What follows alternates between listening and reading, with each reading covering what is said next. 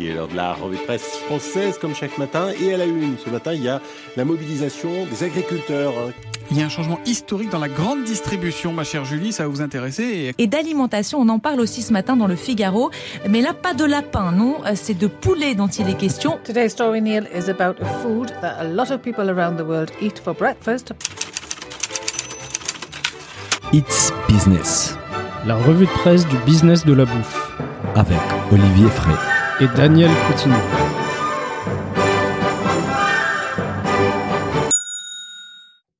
Bonjour à toutes et à tous, bienvenue dans ce nouvel épisode des It's Business, la revue de presse du business de la bouffe.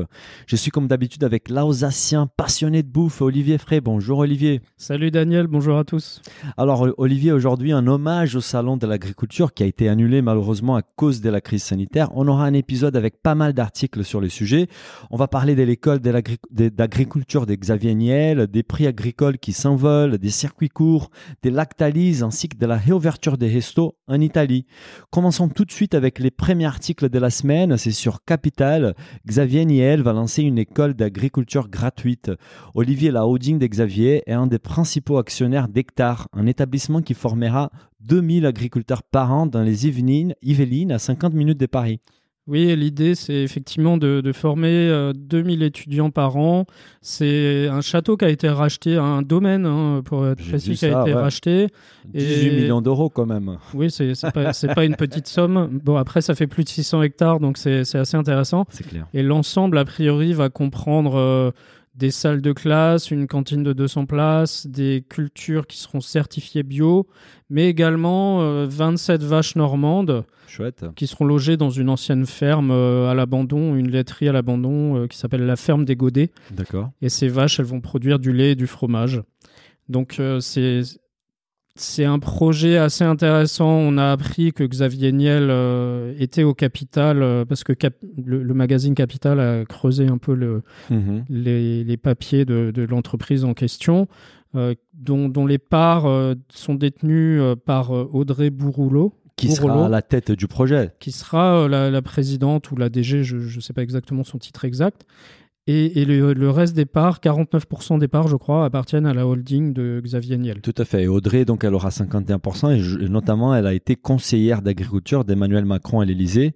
Euh, donc, c'est quelqu'un qui connaît très bien le sujet. Oui, elle était aussi euh, dans, la viticulture euh, avant d'être conseillère de- de- d'Emmanuel Macron.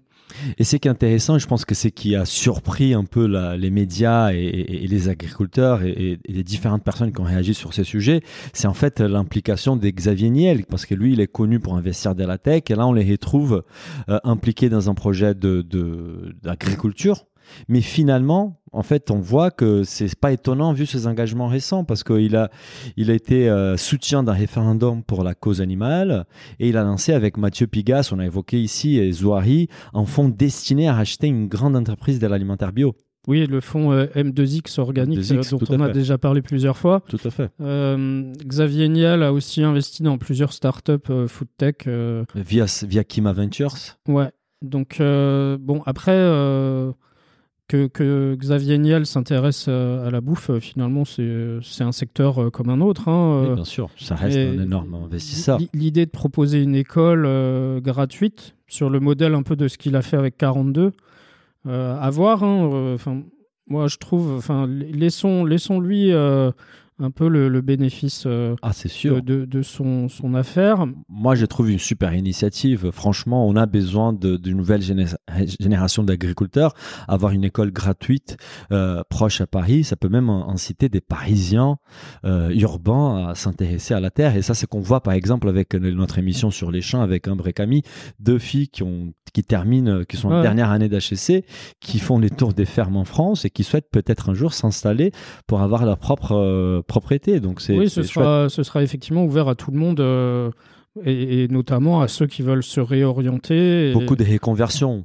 Bah, il y a beaucoup, euh, il y beaucoup d'agriculteurs qui vont partir à la retraite. Hein, euh, ça, il faut pas se leurrer. Donc, euh, il faudra bien des gens pour reprendre les fermes. Ce qui est intéressant dans l'article, c'est que Xavier Niel il donne quelques explications sur son retour à la terre. À la terre, il dit j'ai eu des grands-parents agriculteurs éleveurs, mais ça ne se transmet pas dans l'ADN.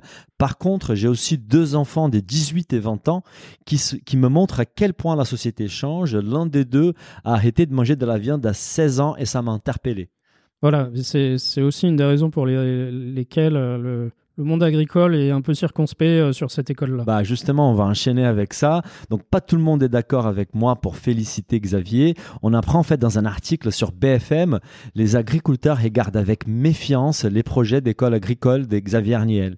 Alors Olivier, certains agriculteurs craignent que Xavier, vu comme un défenseur de la cause animale, y promeuve la viande des synthèses au détriment de l'élevage.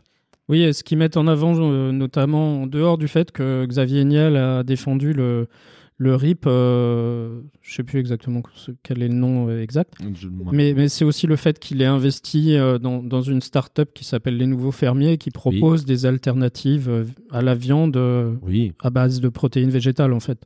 Tout à fait, mais bon, il a investi aussi dans une centaine de sociétés, comme tu disais tout à l'heure. Donc, c'est pas parce qu'il a un investissement autour de la viande synthétique que c'est un, défenseur de la viande synthétique. Et ça ne veut pas non plus dire qu'il va pousser la viande synthétique au sein de son école. Oui, je pense que c'est, enfin, c'est, ça veut pas, forcément, de sens, ça veut pas forcément dire que l'école ne formera que des gens qui feront euh, des protéines végétales, des légumineuses, des céréales, etc. Mhm. On, a vu en plus qu'il y avait une, une ferme avec 27 euh, vaches, donc euh, il y aura quand même du lait et du fromage. Moi, je dis, laissons, laissons les choses se faire et on jugera dans 4-5 ans ce, ce qu'a fait cette école. Et de toute façon, c'est, euh, ça va pas non plus remplacer tous les agriculteurs. Hein. Oui, et, et c'est qu'intéressant, tu as évoqué euh, tout à l'heure, en fait, c'est, la présidente de la Fédération nationale des syndicats d'exploitants agricoles, euh, Christiane Lambert, qui dit, en fait, a, aujourd'hui, nous, nous avons 450 000 agriculteurs en France et il y a 140 000 qui vont quitter dans les 6 ans, qui vont, vont partir à la retraite dans les 6 ans à venir. Donc, il faut remplacer ces agriculteurs.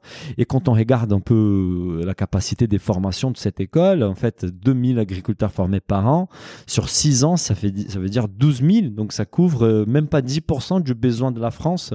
Oui, voilà. Euh, c'est, enfin, il faut raison garder. Euh, moi, je dis attendons, laissons les choses se faire. On verra bien si effectivement les, doutes de, des éleveurs et de la FNSEA sont, sont avérés ou pas. Mais moi, je pense qu'en soi, c'est une bonne nouvelle qu'on ait un, de nos milliardaires français qui investissent dans l'agriculture, qui est quand même un des secteurs clés de, la France. Hein. Je partage ton avis. C'est une excellente nouvelle et que d'autres suivent euh, cette initiative d'Xavier Niel. On continue avec l'agriculture avec un focus là sur les prix. C'est sur les échos. Pourquoi les prix des produits agricoles s'envolent? Alors, Olivier, on l'avait déjà évoqué, mais on apprend davantage dans cet article. Les prix des matières premières sont à leur niveau plus haut depuis 2013. Oui, et sur le, marché à terme de Chicago, qui, est un peu la boussole euh, pour l'agriculture au niveau mondial, hein, le, maïs, il a touché en février un plus haut historique depuis 2013. Mhm. Le soja, il est un plus haut historique de, depuis 2014. Et à Paris, la tonne de blé, c'est pareil, elle est à un plus haut depuis 2012 environ. Hein. Donc euh, tout ça, c'est lié à, différentes raisons. Pourquoi, pourquoi Olivier, cette inflation? Alors, il y, a une inflation à cause de l'offre d'une part. Alors ça, c'est c'est commun, je dirais. Hein. S'il y a une sécheresse euh, en Australie, euh, ben, les céréales vont monter. Euh, si, S'il y, a des cycles climatiques. Voilà, il y a El Niño ou La Niña. Là, c'est La Niña. La Niña, maintenant. Bon, c'est, d'ailleurs chez toi, hein, des craintes de sécheresse au Brésil, en Argentine. tout à fait. Il y a un refroidissement des eaux dans le Pacifique qui change aussi le climat sur toute la planète. Mhm. Il y a aussi, euh, et là c'est nouveau, c'est lié à la crise Covid. Hein. ça j'adorais, la pénurie des containers. la, pénurie de containers qui, qui Comment ça affecte énormément de secteurs, et, notamment l'agriculture, parce que le sucre et le riz, ben, ça se transporte en containers. Bien sûr, mais selon l'article, la principale raison vient du côté de la demande en fait. Voilà, la demande, c'est, enfin, il faut bien avoir en tête que la Chine aujourd'hui, euh, c'est vraiment la Chine qui fait les prix sur les marchés mondiaux parce qu'elle est, elle est importatrice énormément de, de produits agricoles. Euh, alors, c'est, on, parle là de, millions de tonnes de soja, c'est 100 millions de tonnes de soja. 100 millions. et 20 millions de tonnes de maïs, alors que la campagne précédente, c'était seulement 7,6 millions de maïs que, que, la Chine a importé. Mais il y a une raison à ça. Mhm. Euh, le maïs, ça sert à nourrir le bétail. Mhm. Et la Chine a fait face à, une épisode, à un épisode de, de peste porcine africaine qui a complètement décimé tout son cheptel porcin. D'accord. Une, une énorme partie de son cheptel porcin. Donc là, ils sont en train de renouveler, ce cheptel. Donc forcément, il faut importer beaucoup plus pour nourrir. Mais ce qui est intéressant, c'est que les, experts ils disent en fait, euh, il y a par exemple Dambas qui est le président d'Ag Resources qui dit nous sommes dans un marché haussier qui va durer plusieurs années en fait. C'est pas c'est pas un phénomène des courts termes en fait, c'est un, un phénomène qui s'installe un peu sur la durée. Alors c'est c'est un phénomène qui, qui va probablement s'installer sur la durée avec euh, les et qui va avoir des, des problématiques euh, qu'on a déjà vécues. Mhm. Je pense par exemple euh, aux, aux émeutes de la faim euh, qu'on a déjà eues il y a, il y a quelques années. hein. Si Mhm. vous vous souvenez, dans, dans les pays du Maghreb, il y a eu des émeutes de la faim. Donc est-ce que ces émeutes de la faim vont revenir? De l'autre, on peut se dire finalement, ça va mieux rémunérer les agriculteurs. Donc il va falloir euh, trouver le juste milieu euh, sur ces prix-là. hein. Bien sûr, bah il y a même le, en fait les principaux négociants des matières agricoles au monde, c'est l'américain Cargill euh, qui partage cet avis. Son DG, il dit bah la Chine va encore acheter à l'étranger massivement pendant plusieurs trimestres, donc la tension va rester là et ça finira malheureusement par avoir un impact posi- positif sur les prix de l'alimentation en France. Enfin positive, une augmentation du prix de l'alimentation en France et partout dans le monde. Oui, l'an dernier, la Chine a acheté beaucoup de, de céréales françaises, par exemple. Mhm. C'était moins le cas euh, les années précédentes. Donc, euh, Mhm. c'est vraiment un acteur. euh, c'est des chiffres euh, démentiels. hein, quand on regarde déjà rien qu'au niveau de la population, il y a un milliard 200 millions de Chinois à nourrir. Donc, c'est vraiment un acteur qui, qui fait un peu le, le jour et la nuit sur les, les cours agricoles. Bon, on va, on va suivre ça de très près parce que c'est un sujet que je pense pas qu'il va disparaître de, de- des médias, des actualités sur les années à venir, au moins sur les trimestres à venir. Bon, on continue avec un dernier article sur l'agriculture qui, agriculture qui s'intéresse à la rémunération des agriculteurs. C'était sur France Télévisions. Un circuit court, label, marque, comment s'assurer que nos achats rémunèrent correctement les agriculteurs. Olivier, dans cet article, on apprend, on apprend qu'en France, la pauvre- pauvreté est plus répandue chez les ménages agricoles que dans l'ensemble de la population active. Comment changer cette situation? Alors, que- comment changer? On a essayé de la changer, hein, parce qu'il y, a- il y a une loi qui s'appelle la loi Egalim qui a été promulguée en 2018. Tout à fait. dont le but c'était de payer le juste prix aux producteurs pour leur permettre de vivre dignement de leur travail. Mhm. Bon, à la base, euh, la, la loi, elle reposait sur, des, sur une idée intéressante. Euh, par contre, les résultats de cette loi Egalim se font attendre hein, aujourd'hui.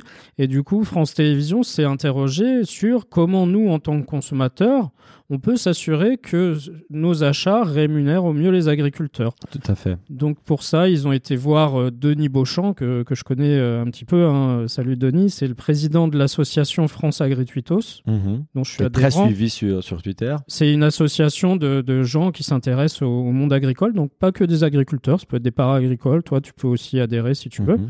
et, et dont l'idée est de parler positivement de l'agriculture. Donc pour Denis, lui, ce qu'il dit, c'est que pour mieux rémunérer, il faut passer par les circuits courts. Alors qui dit circuit court, euh, c'est pas forcément euh, aller euh, tout près de chez soi. Un circuit court, c'est un circuit euh, On qui est- réduit les où on réduit de- les intermédiaires. Tout à fait. Donc c'est du direct producteur. Donc ça peut être très bien, vous commandez euh, sur Internet euh, chez un producteur. On peut passer par une AMAP, on peut passer par des plateformes Voilà. comme pour des bons au Péli Gourmet, euh, tout ce qui va diminuer le nombre d'intermédiaires entre nous et les producteurs. quoi. Voilà, parce que plus il y a d'intermédiaires, et à chaque étape, l'intermédiaire va prendre sa marge. hein. Bien sûr, bien sûr. Ce qui est intéressant, ce qu'il dit dans l'article, c'est les circuits courts représentaient en 2016 plus des 106 000 exploitations et 8%, 8% du marché des produits alimentaires. Moi, je m'entendais même à un chiffre moins important. Euh, Ouais, après, il y, a- il y a beaucoup d'agriculteurs qui font aussi de la vente à la ferme. Donc ça rentre Oui. là-dedans. Il y a ceux qui vont sur les marchés. Il y a de- les circuits courts, il y a énormément de choses. Même euh, la, la semaine dernière, on évoquait les modèles d'Aurore, euh, distribution bio, qui est un peu un circuit court parce qu'ils sont en direct avec les producteurs. C'est un intermédiaire entre les consommateurs et les producteurs. Euh, et ce qui est intéressant aussi, c'est qu'en fait, en privilégiant les circuits courts, euh, ça fait également baisser sa propre facture, en fait, parce que plus les circuits sont longs, ce que tu disais, plus les prix est cher. Et donc, en fait, nous, on peut, on peut, se, on peut dépenser moins en alimentation en achetant peut-être auprès des producteurs. On peut dépenser moins. Le, problème, c'est que parfois, pour les, les agriculteurs, enfin, la distribution, c'est un métier. Donc, parfois, pour les agriculteurs, le problème des circuits courts, c'est que ça leur prend beaucoup de temps. Hmm. parce qu'ils n'ont pas l'habitude, donc il faut s'organiser. Hein, il faut euh, euh, conditionner. C'est un autre métier, la vente. Il faut, les, livrer. Donc pour eux, c'est aussi parfois du temps. Et on, peut penser euh, que quand on achète dans le circuit court, on va payer moins cher. Mais comme ça, ça prend plus de temps à l'agriculteur, les, les, prix sont parfois un petit peu plus chers que votre supermarché. Oui, et surtout, on voit par exemple s'il décide de transformer lui-même certains produits dans sa propriété, peut-être vu les volumes qui sont plus faibles, il aura des prix qui seront plus élevés par rapport à l'industrie agroalimentaire. Après, on mange pas la même qualité. Et non, et puis vous savez d'où ça vient, vous, connaissez l'agriculteur, il, peut vous parler de ses pratiques agricoles, etc. et surtout, on sait avec à qui on partage la valeur, en fait. C'est qui garde la valeur, c'est l'agriculteur.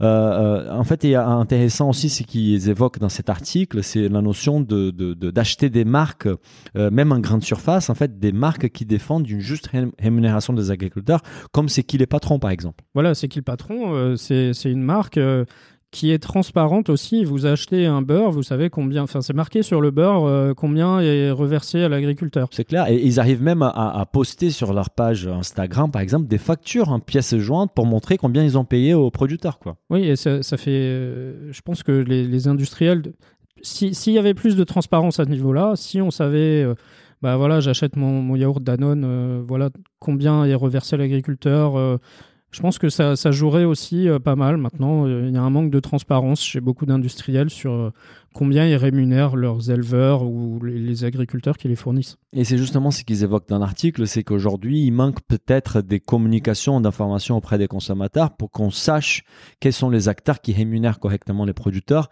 Il y a beaucoup aussi de, de, de, bashing autour de ça, parce qu'il y a des gens qui s'approprient de la notion de bien rémunérer les producteurs pour faire du marketing. Euh, je pense qu'aujourd'hui, pour nous, en tant que consommateurs, c'est difficile de vraiment savoir si derrière un produit, il y a une rémunération qui est correcte ou pas. Bah après, c'est aux agriculteurs peut-être de prendre la parole pour dire oui, effectivement, je suis, je suis rémunéré euh, ce qui est annoncé. Tout à fait. Et, et Denis, donc, de, des France euh, euh Agritweeters. merci beaucoup parce que j'ai toujours du mal avec les noms des associations. Il dit qu'en attendant d'avoir peut-être plus de visibilité sur, euh, sur la façon de, de, rémunérer les producteurs, si on veut vraiment agir sur la rémunération sur les courts termes, il faut déjà acheter français. Parce qu'au moins, déjà, on sait qu'on va garantir une rémunération correcte pour les agriculteurs français et on va éviter des produits qui sont, qui sont faits de façon un peu industrielle et qui viennent de loin. Quoi. par exemple, dans le bio, hein, on voit beaucoup de produits bah bio qui arrivent de pays euh, de l'Est. Euh, ou de l'Espagne. Ou de l'Espagne. donc, euh, est-ce que est-ce qu'il vaut mieux acheter un, un produit euh, français qui est, pas forcément bio ou qui est en transition bio ou un produit bio qui vient de Bulgarie ou d'Espagne? Oui, c'est là la question. Hein. on était hier ici dans les studios avec Hélène Darroze. Elle disait, mais même moi, en tant que chef, jusqu'à très peu, j'achetais mon caviar en Chine parce que je trouvais que c'était d'une meilleure qualité. Et aujourd'hui, bah, j'ai, il y a du caviar dans le sud-ouest. Bien sûr. Et elle a dit, bah, je vais acheter mon caviar en France parce que ça n'a plus de sens d'acheter un produit qui vient de si loin. Donc, je pense que si on déjà on commence par acheter français, c'est déjà une bonne façon de commencer à améliorer la rémunération pour les producteurs. C'est sûr. Écoute, on va, en, parlant d'acheter français, on va passer, on va parler d'un géant français, mais les géants du lait. C'est sur les échos, Lactalis, dans les coulisses de l'empire du lait. Alors, Olivier, dans cet article, on en apprend davantage sur les coulisses du géant du lait qui pèse 20 milliards des chiffres d'affaires. Oui, il pèse 20 milliards, mais c'est un groupe qui est très très secret, c'est un groupe familial. Donc euh, c'est un groupe qui s'est qui s'est bâti à coup de fusion, acquisition, euh, reprise. Euh, et, c'est Daniel Jaouen qui est l'ancien DG du groupe, qui a été mhm. DG du groupe pendant 32 ans. Hein, donc c'est quand même une belle longévité. Une belle vie, quoi. qui, qui, sort un livre qui raconte la la manière, enfin de l'historique de, de Lactalis, comment l'entreprise s'est construite. À la base, ça s'appelait Beignet, du, nom de la famille euh, qui, qui détient euh, Lactalis. Tout à fait. Et lui, euh, en 32 ans, on peut imaginer. Alors, j'ai pas lu le livre, hein, mais je pense qu'il y a des choses intéressantes Ah, il à y a lire. plein de trucs intéressants dans cet article. Déjà, on apprend que c'est une croissance, bon, c'est connu, mais là, on a des chiffres concrets. Une croissance qui s'est pas mal appuyée sur la croissance externe. 114 opérations d'acquisition en moins de 20 ans. C'est énorme. Ça fait Oui, 6 c'est- à 7 acquisitions par an. C'est C'est un énorme. record. Oui, oui, on voit souvent des articles. Même, la- pas, même pas Lactalis, Bernard euh, Arnault. euh, Lactalis a repris ceci, cela. On se demande toujours. euh, c'est clair. et, et surtout, c'est comment ils financent tout ça. C'est est-ce qu'ils font de la dette, est-ce qu'ils font des prêts, est-ce que c'est sur leurs fonds propres. Euh, C'est vrai que des fois, il y, a- y a eu des grosses opérations qui ont été Des réalisées. énormes opérations. Bah déjà, il commence en 1968 avec l'acquisition de, la, de deux marques euh, de produits phares du groupe aujourd'hui, la brique des laits UHT Ouais. et les camemberts président. Camembert président, ouais, C'était au début des années 80, je pense. c'est le lancement de- des, des deux marques. Mhm. Mais ce qu'il faut voir, c'est qu'effectivement, euh, Lactalis, euh, ce qui était originellement Lactalis, c'était euh, 251 millions d'euros de chiffre d'affaires en 1955, En 55. avec 50 salariés uniquement. hein. Aujourd'hui, Euh, c'est c'est 20 c'est milliards. plus de 20 milliards. ouais. Oui, ce qu'il dit, c'est que la collecte des laits du groupe est passée des 7 millions à 7 milliards des litres en 50 ans. en fait. Oui, c'est énorme. Ils ont énorme. fait fois 1000, quoi. Et Lactalis aujourd'hui est, est partout, euh, pas qu'en France. hein. Bien sûr, ils ont racheté Galboni en 2005 pour Ouais. 2 milliards d'euros. Parmalat aussi, en 2011. Parmalat, de- de- Deux énormes acteurs de la Lactalis a énormément investi en Italie. Ils ont aussi repris un, un, un truc de parmesan, euh, un dealer de parmesan qui. ça- Dealer ça- de ça- parmesan. Ouais, je ne sais, plus- je sais plus comment ça s'appelle, mais en tout cas, ça a fait beaucoup couler d'encre en Ouais. Italie parce que les Italiens, c'est c'est un peu leur, euh, leur, leur fromage Bien emblématique. Euh, c'est les Français qui détiennent les parmesans. Ouais, ils sont ouais, pas très contents, les Italiens. donc là, là c'est aussi une, une acquisition stratégique. Bien sûr. Et euh, l'an dernier, ils ont encore euh, repris euh, quelque chose. hein. En, en année Covid, on se disait que. Un ça- petit truc, un petit truc. ouais, ils, ils- ils ont repris l'activité fromage de, de l'américain Kraft. Alors, Hors Philadelphia. hors Philadelphia, qui est quand même Philadelphia la, va, go- va la grosse marque. bientôt. On- il propose du président Galboni à Philadelphia. Quand même, il couvre un peu toute la gamme des, des fromages industriels qu'on peut trouver dans le monde, quoi. Oui, oui, ils ont énormément de fromage. hein. Euh, Derrière, euh, pas mal de fromage que vous consommez en grande surface, euh, c'est Lactalis. Bien hein. bien sûr, c'est- ils, disaient, ils disent dans l'article que c'est une grande fierté du patron d'accueillir la presse ou, ou des partenaires et avoir une, une, une- une assiette, bah, une table à proposer leur fromage en fait. Et ils proposent 400 variétés de fromage qui sont sur leur responsabilité. Ouais, dont, dont pas mal d'AOC et d'IGP. Hein. Euh, Aussi, aussi. On- évidemment, on parle, on fait plus référence aux produits de, de grande distribution, mais aussi évidemment là-dedans, il y a, une, énorme variété de produits. Bon, écoute, c'est un article très intéressant, mais on passe du géant du lait et on change des sujets pour parler d'une forte tendance des consommations, les vracs. C'est sur les échos encore une fois, des plus en plus des consommateurs craquent pour les vracs alimentaires. Euh, malgré les craintes des contaminations, les marchés du vrac alimentaire s'emballent, Olivier. Oui, l'an dernier, euh, ça- la, la croissance du vrac a un peu freiné. hein. C'était plus 8%, ce qui, ce qui est déjà bien. hein. Mais c'était plus 40% entre 2018 et 2019. Donc il y a, il y a eu un, un peu un frein par rapport à ça, parce que les gens avaient un peu peur de la contamination euh, liée au Covid. Tout à fait. Et du coup, euh, bon, plus 8%, moi je trouve que c'est quand même pas mal. Et euh, l'intérêt des consommateurs, c'est reparti à la hausse depuis le mois de juillet dernier. Ce qu'ils disent, ouais. A priori, 7 acheteurs de vrac sur 10 euh, étaient déjà revenus dans les rayons. C'est une bonne nouvelle. Ouais. Et du coup, euh, c'est effectivement, il y a, il y a quelque chose qui va pousser le vrac. C'est une, une- une projet de loi dans le projet de loi climat et résilience, en fait, a priori. Euh, pour réduire les emballages plastiques, tous les commerces de plus de 400 mètres carrés devront consacrer 20% de leur surface de vente au vrac C'est énorme. Par d'ici à 2030. hein. C'est énorme. Ça veut dire que dans un hypermarché moyen en France, ça veut dire que ce sont 1000 mètres carrés qui pourraient être consacrés à ces modes de distribution. C'est dingue, en fait. Voilà. Donc euh, le, le vrac via- va fortement se développer. Si ces projets de loi passent, euh, ils vont être forcés de, mettre plus de vrac. Ce qui est intéressant, c'est que les marchés du vrac pèsent aujourd'hui 1,3 milliard d'euros, alors qu'ils qu'ils qui pesait à peine 100 millions d'euros en 2013, donc il a fait x13. Et Célia Hennesson des réseaux VRAC, euh, elle estime que les chiffres vont tripler d'ici 2022. D'ailleurs, Célia, euh, c'est quelqu'un qu'on connaît bien chez Business of Bouffe. Nous avons fait une super émission avec elle il y a plus ou moins un an et elle était d'accord de participer à l'émission. Donc on va l'appeler tout de suite pour qu'elle puisse nous donner un peu son avis sur, la, sur les sujets et qu'elle puisse apporter peut-être plus de précisions par rapport à ces, à ces modes de consommation qui continuent à se développer en France. Bonjour Célia, c'est Daniel et Olivier des Business of Bouffe It's Business. Tu vas bien? Salut Daniel, ça va bien et toi? Bonjour à tous les deux. Bonjour. Salut, tu es en direct sur It's Business. C'est là, on parlait justement de l'explosion du vrac et, des, évidemment du, des, consommateurs qui étaient un peu méfiants au, début du confinement et qui ont repris en fait ces modes de consommation au fur et à mesure de l'année 2020. Euh, est-ce que tout d'abord, tu peux revenir euh, sur l'impact du Covid sur les marchés du vrac et, et où on se situe aujourd'hui? D'accord, merci. Alors, euh, je vais. En fait, le, consommateur n'a pas été véritablement méfiant euh, pendant le pendant le confinement. On a on a mené une étude euh, avec notre partenaire Nielsen pour justement mesurer l'impact et comprendre les ce qui se fait derrière. Et ce que l'on a observé, c'est que pendant le premier confinement, il y avait plus d'un consommateur sur deux qui avait continué à acheter en vrac. Mhm. Donc en début d'année 2020, c'est 40% euh, des Français qui déclaraient euh, acheter en vrac. Et au tout premier confinement, on est tombé à 22%. D'accord. Et les raisons principales qui ont expliqué cette, euh, cette chute, c'est les raisons logistiques. En fait, les clients n'avaient pas accès au vrac. Hmm. Soit les rayons étaient fermés, euh, soit euh, les magasins n'étaient plus dans le périmètre dans lequel ils pouvaient se rendre. On avait le fameux 1 euh, km duquel on ne pouvait pas dépasser. Hmm. Et les gens ont réduit aussi le nombre de magasins pendant la crise. Donc plutôt que de faire plusieurs magasins, ils en ont fait qu'un. Hmm. Et si dans le magasin qu'ils fréquentaient, le rayon était fermé ou il n'y avait pas de vrac ou très peu, eh bien forcément, euh, le nombre de, citoyens euh, qui consommaient en vrac s'est réduit.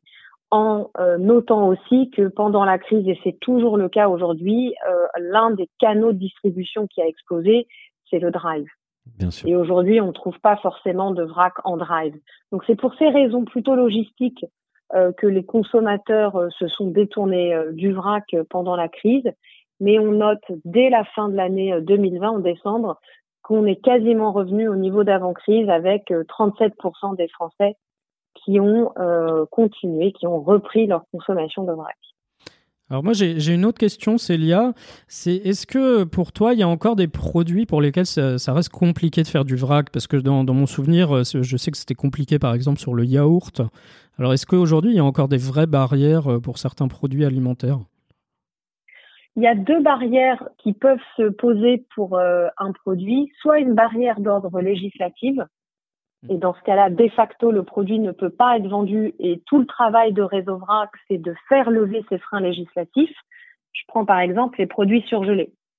Aujourd'hui, c'est interdit au niveau de la législation française et européenne. Donc ça, on ne va pas pouvoir les trouver en vrac tout de suite. On est en train de travailler avec la Commission européenne sur ce sujet. Ensuite, l'autre barrière, sinon qui peut exister, c'est la barrière technique pour des produits notamment euh, fragiles comme le yaourt euh, que tu cites. Et il y a eu des tests l'année dernière euh, de yaourt en vrac en libre service et d'ici quelques mois, on va pouvoir les avoir. D'accord. Donc, on est en train de les lever. Là, il y a eu aussi dans les avancées le ketchup, la mayonnaise. Les produits qui contiennent de l'eau sont des produits plus fragiles et c'est cela qui nécessite un équipement de distribution qui garantisse euh, la santé et la sécurité du produit du consommateur. Mais c'est en train de c'est en train d'évoluer. Après, moi, je pense plutôt, par exemple, des produits comme les chips, euh, surtout si la chips n'est pas épaisse. Effectivement, je pense que ça, ça sera compliqué de l'avoir en vrac. Ouais. Est-ce que est-ce que tu penses du coup que le le fait que les, les grandes marques se lance dans le vrac. Là, on a vu ces, derniers mois euh, Kellogg's, euh, Panzani, on avait eu quelques, tests, euh, notamment chez Franprix. Est-ce que tu penses que ça va justement accélérer le, vrac et faire venir plus les clients sur le vrac? Oui, tout à fait. Je pense que ça va accélérer. C'est nécessaire. C'est ce qui va permettre un d'avoir plus de consommateurs et deux de changer d'échelle. Quand on a interrogé les Français cette année avec avec Nielsen sur les marques, eh bien, ils sont 54% à vouloir des marques en vrac. Et c'est encore plus vrai chez les acheteurs de vrac. Ils sont 73%.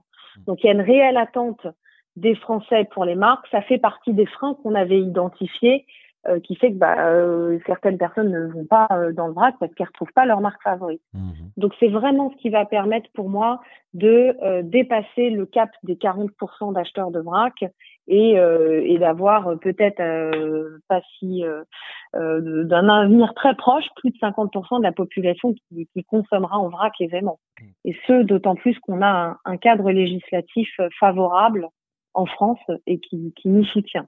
On a évoqué ça tout à l'heure, Célia, et justement dans l'article des Échos, tu, estimes en fait donc la filière, les chiffres d'affaires de la filière VRAC devraient tripler d'ici 2022, donc en deux ans. Est-ce que tu peux nous indiquer peut-être quels sont les principaux axes des croissances pour la filière? Euh, On a parlé évidemment de l'intérêt des marques, de la loi. Est-ce qu'il y a d'autres euh, facteurs qui peuvent accélérer cette croissance? Oui, ben c'est tout d'abord le parc de magasins. Mhm. En fait, plus il y aura de points de vente euh, qui auront du vrac, plus euh, le marché va grandir. Et ensuite, au sein de ce parc de magasins, qui est déjà bien fourni en France, mais qui ne cesse de s'accroître, que ce soit chez les spécialistes du vrac, les épiceries, on en est à plus de 670 aujourd'hui, il y en avait à peine une vingtaine il y a cinq ans. Donc ça, on est sur un, il y a eu 166 ouvertures l'année dernière, alors qu'on était quand même en période de crise. Donc ça, ça va continuer à s'accélérer. Il n'y a plus un seul magasin maintenant euh, euh, de la bio ou euh, de super hypermarchés qui sont sans un rayon vrac. Donc voilà, ce parc va continuer à s'accroître. Ensuite, au sein de ce parc de magasins, c'est l'offre produit, comme on l'a vu, parce que nous, on continue de lever des barrières législatives, parce qu'il y a de plus en plus de fournisseurs, de fabricants qui s'y mettent, comme les marques, mmh parce que l'année dernière aussi, dans la loi AGEC, on a posé donc une définition de la vente en vrac et on a dit aussi, par exemple, que les produits, les cahiers des charges des produits sous SICO, sous AOP IGP, devaient adapter leur cahier des charges pour prévoir la vente en vrac. Hmm. Donc, on va avoir de plus en plus de, produits euh, disponibles en vrac, donc cette offre produit qui s'accroît, et aussi, comme on le disait, le cadre législatif euh, qui vient soutenir cette croissance. C'était le cas de la loi AGEC il y a un an, c'est le cas de la loi climat et résilience euh, qui va voilà être, être promulguée euh, euh, d'ici quelques mois, dans laquelle il y a un article consacré au vrac. Et puis c'est le fait d'en parler aussi. Plus plus on en parle, on a aussi écrit un livre vrac mode d'emploi en septembre de l'année dernière mmh pour mettre aussi dans les mains des utilisateurs un guide pour se mettre au vrac. Voilà. Donc on essaye vraiment d'agir sur tous les maillons de la chaîne de valeur du vrac, du producteur au consommateur, pour encourager tout ce monde-là à aller vers le vrac. Et c'est ça qui va nous permettre de décupler euh, les ventes en vrac euh, d'ici euh, à peine un an et demi. C'est top, on les souhaite, ça, fera du bien pour la planète et pour nous tous. Célia, merci beaucoup pour ton intervention, c'était un plaisir de t'avoir avec nous. On te laisse continuer ta vie et à très bientôt sur Business of Bouffe. Merci à tous les deux, bonne Au revoir. à bientôt. Bah, merci Célia. Donc c'est énorme. En fait, après, il faut mettre les choses aussi en perspective. Hein. Même avec tous ces développements très excitants autour du vrac, ça représente que 1% de l'alimentaire aujourd'hui. Donc euh, les potentiels, ils restent énormes en fait. Oui, mais c'est ça qui est intéressant, c'est qu'il y, a énormément de potentiel et, et moi, je suis persuadé que le fait que les, les grandes marques s'y intéressent, ça va pousser euh, encore plus. Euh, peut-être que demain, on aura des produits euh, qu'on soupçonnait pas. Enfin, tu vois. Oui, les yaourts, c'est un bon exemple. Et l'huile d'olive, qui a toute une réglementation autour qui est hyper compliquée. Tu as du vin en vrac aussi, euh, mais ça, ça existe depuis longtemps déjà chez Donc c'est intéressant. Tout à fait. Et il y a même, c'est qui est intéressant dans l'article, ils évoquent la majorité des Français, 54%, apprécient de pouvoir acheter un vrac pour, euh, pour, pouvoir acheter la quantité juste en fait, et surtout pour éliminer les emballages, et 15% considèrent aussi qu'ils peuvent acheter moins cher alors que c'est pas forcément tout le temps le cas. Pour certains produits, ils évoquent c'est pas forcément le cas. Moi, mon expérience perso, donc j'ai une épicerie vrac en bas de chez moi, l'épicerie kilogramme, j'ai salué parce que c'est une super épicerie. Et franchement, euh, euh, sur la partie sec, pâtes, riz, café. Franchement, les prix sont plus bas qu'en grande surface et surtout, j'évite le- les, emballages. Bon, on va continuer sur un sujet qui donne de l'espoir. Ça vient de l'Italie, c'est sur les échos.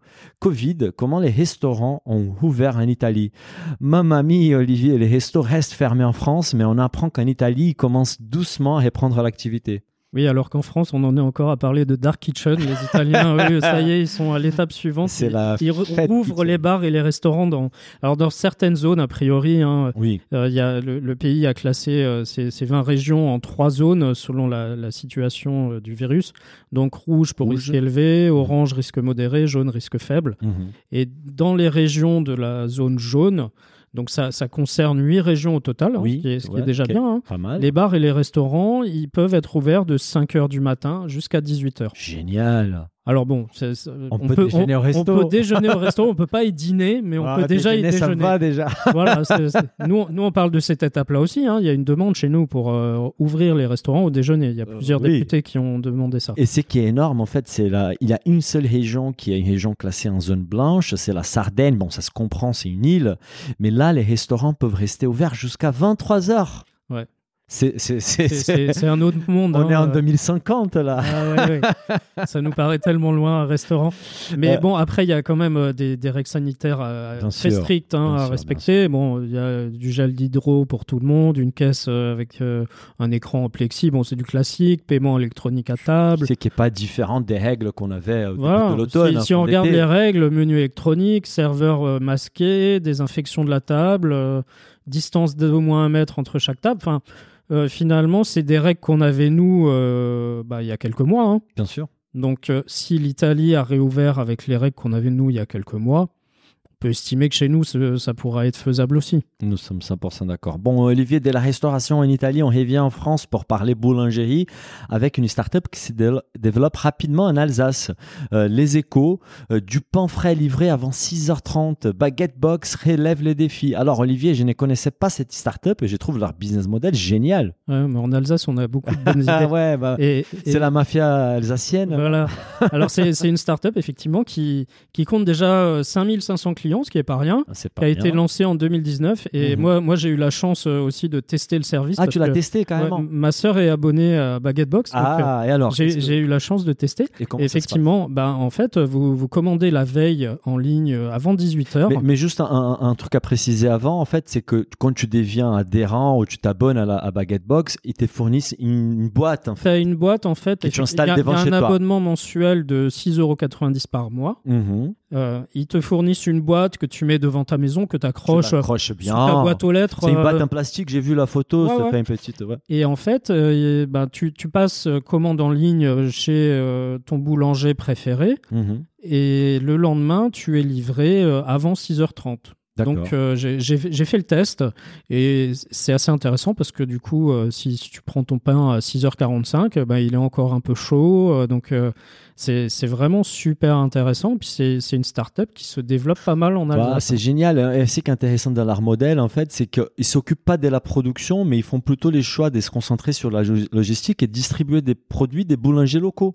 voilà. Et donc, c'est génial, en fait, parce que tu peux même choisir euh, quel boulanger, euh, sur- chez qui tu veux acheter ton pain, en fait. Ouais, ouais, voilà, c'est c'est ça qui est intéressant, c'est que eux ne produisent pas et du coup c'est gagnant-gagnant pour tout le monde. Bien pour sûr. les boulangers, ça leur fait des clients Voilà. en plus.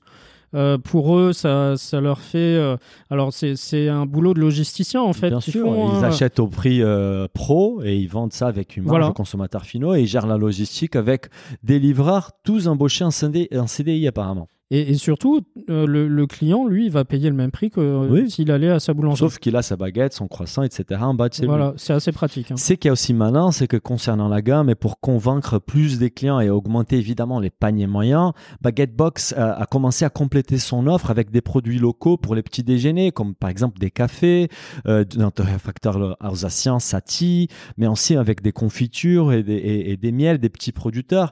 Ils sont même, ils sont même engagés dans un partenariat avec Nestlé pour distribuer les produits de la marque destinés aux petits déjeuners. Et, ce qui est intéressant aussi euh, chez Baguette Box, c'est que c'est pas euh, pas forcément que pour des urbains.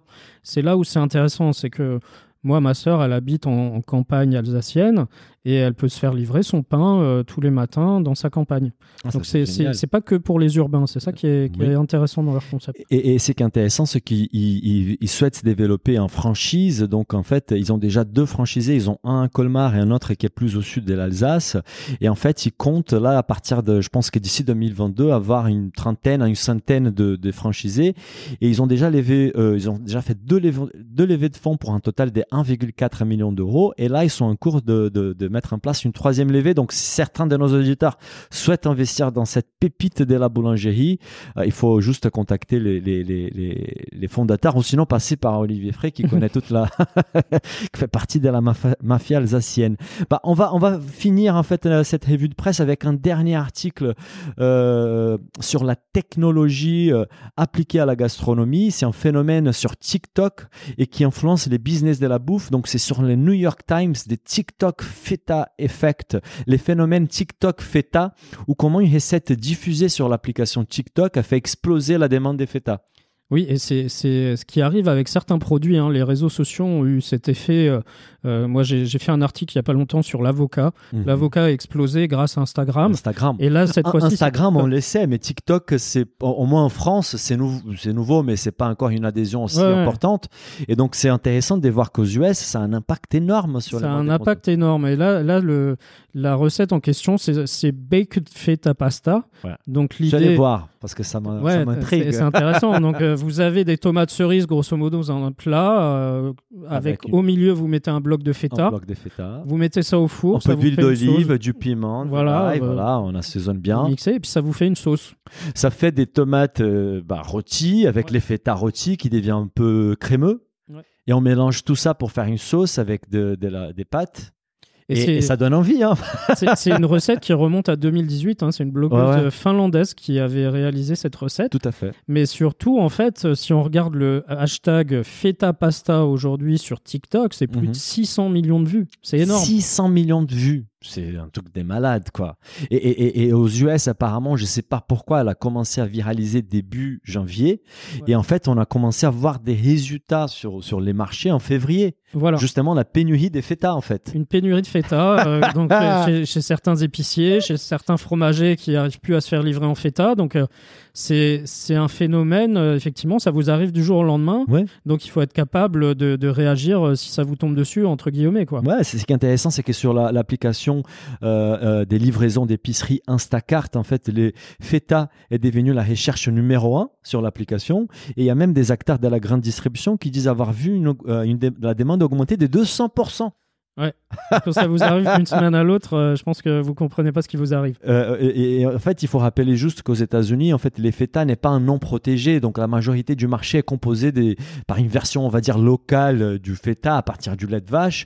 Et, et- et avec la pénurie du feta, il y a des acteurs qui proposent du feta grec et qui, qui sont, ont profité de la situation pour dire mais nous, on a encore du feta grec. En fait. Nous, nous, on fait de la feta, oui, c'est clair. C'est un peu plus cher, mais bon, euh, c'est c'est très intéressant. Et on apprend aussi que les États-Unis, bon là, je pense que c'est les cas les plus importants de, l'impact des TikTok sur la vente d'un produit agroalimentaire.